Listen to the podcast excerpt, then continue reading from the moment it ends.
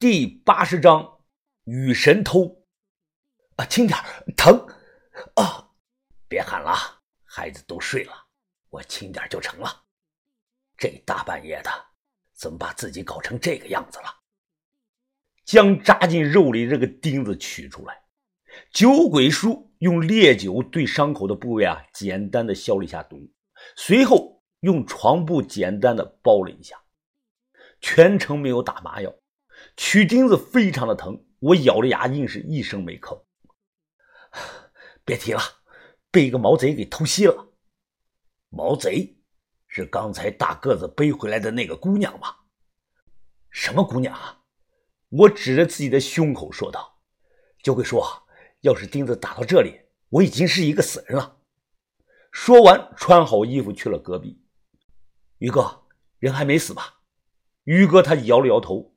他看了一眼绑在椅子上的这个人，皱着眉说道：“没死，这个女贼身体素质真好，挨了我三拳，竟然还能扛到现在。”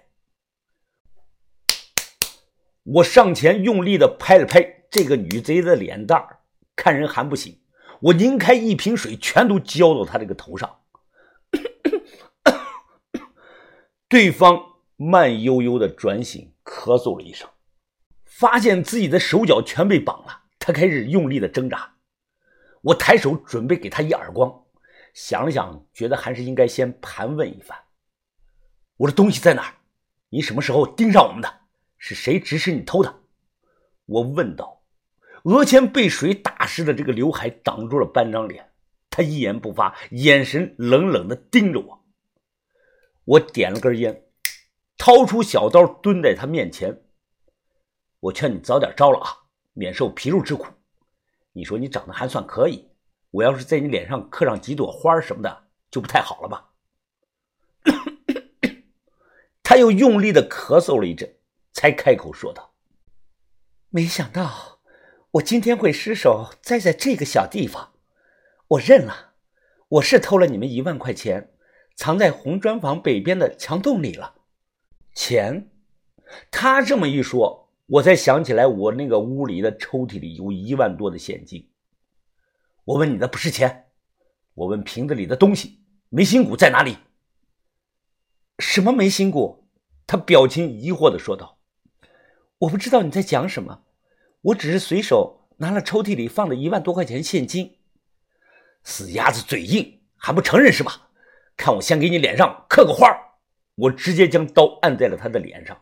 下一秒，这个女贼奋力的呼喊：“我真的不知道什么蛊，我只是为了求个财。”我当然不信，看他想嘴硬到底，我一狠心就准备让他先见见红。就在这个时候，我听到门口有轻微的脚步声，谁在那？大哥，是我。原来是睡在隔壁房的水蚊子。这个小子啊，不知道什么时候听到了动静，跑来看了。水蚊子毕竟年龄小。心理承受能力差，让他目睹太血腥的画面不合适，我便赶他回屋去。水蚊子他立即说：“我睡醒了，这个姐姐做错了什么事啊？你为什么要把她绑起来啊？”我不耐烦的骂道：“大人的事儿，小孩子乱打听什么？赶紧滚回屋里睡觉去。”憨憨长相的这个水蚊子说道：“大哥，你不用骗我。”我刚刚都听到了你们说的话了，是不是这个姐姐偷了你的东西？她嘴硬不开口啊？你想对她严刑逼供呢？我正要骂她呢，水蚊子又说：“我有办法让她开口。”你有办法？说来听听。水蚊子走进来，他挠着头说：“是啊，大哥，我有办法的。对付嘴硬的人，一般手段是不管用的，就得给他们上些不常见的手段。”我们可以先用这个择舌法，要是他还不招，可以用铁裤衩法或者是蚂蚁找洞法呀。我叼着烟，陷入到了震惊。水蚊子他指着女贼说：“择舌法呢，就是把这个姐姐的舌头拽出来，用老虎钳子夹住，再用那个小刀在她的舌头上划上几个伤口，然后把盐撒到这个伤口上。这样一来呢，等口水把盐慢慢的化开了，人会很疼很疼的。”水蚊子接着又说：“要是他还不招，就用蚂蚁找洞法。方法是把铁丝烧红，在他脚底板上烫个洞，然后撒上白糖，让蚂蚁吃糖，这样又疼又痒的，嘴再硬的人都能撬开。你他娘的，你小小年纪不学好啊啊！你从哪里知道的这些东西啊？水蚊子他洋洋得意地说：“看电视学的呀，这才哪儿跟哪儿啊！我的办法还多着呢。满清十大酷刑在我眼里呢，都是很低级的东西。”一旁听到这些话的女贼脸色苍白，显然被吓到了。将水蚊子赶走，我耐心的对这个女贼说：“姑娘，这个孩子的话你也听到了，我不想那样做，但前提你得配合我。眉心骨在哪里？那个东西对我很重要，把东西还我，我不杀你。”我我我真的不知道你在说什么。他的声音明显带了哭腔。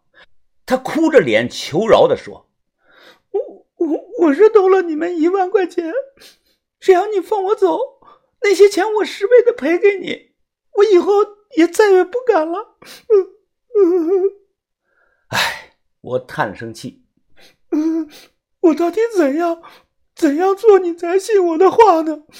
我真的没拿你们什么骨头呀！”他披头散发，红着眼睛冲我说：“我。”我是西安神偷门的人，今天你要敢动我，就算以后跑到天涯海角，我们神偷门也不会放过你。我听后惊讶的问他：“你是西安神偷门的？那你的段位属于小褂、宽袍、黑浅、白浅、细手还是高买啊？”这都是行话。神偷门扒手基本上分了这么几个段位。单从这个偷东西的技术上说啊，细手是最厉害的。然后呢，就是黑钱，小罐呢，就是让小孩去偷东西，被逮住了也判不了刑。黑钱、白钱的意思就是白天偷东西和晚上偷东西。宽袍的技术也很好，一般独自作案，爱偷这个店里的东西。他们穿的衣服相对的肥大，会一手的脱臼功，能把这个手缩进袖子里。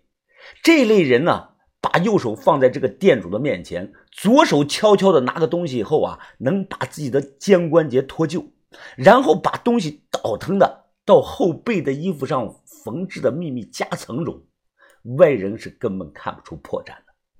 细手就更厉害了，他们穿着正常，不但会脱臼功和缩骨功，还会一手高深的移形换影。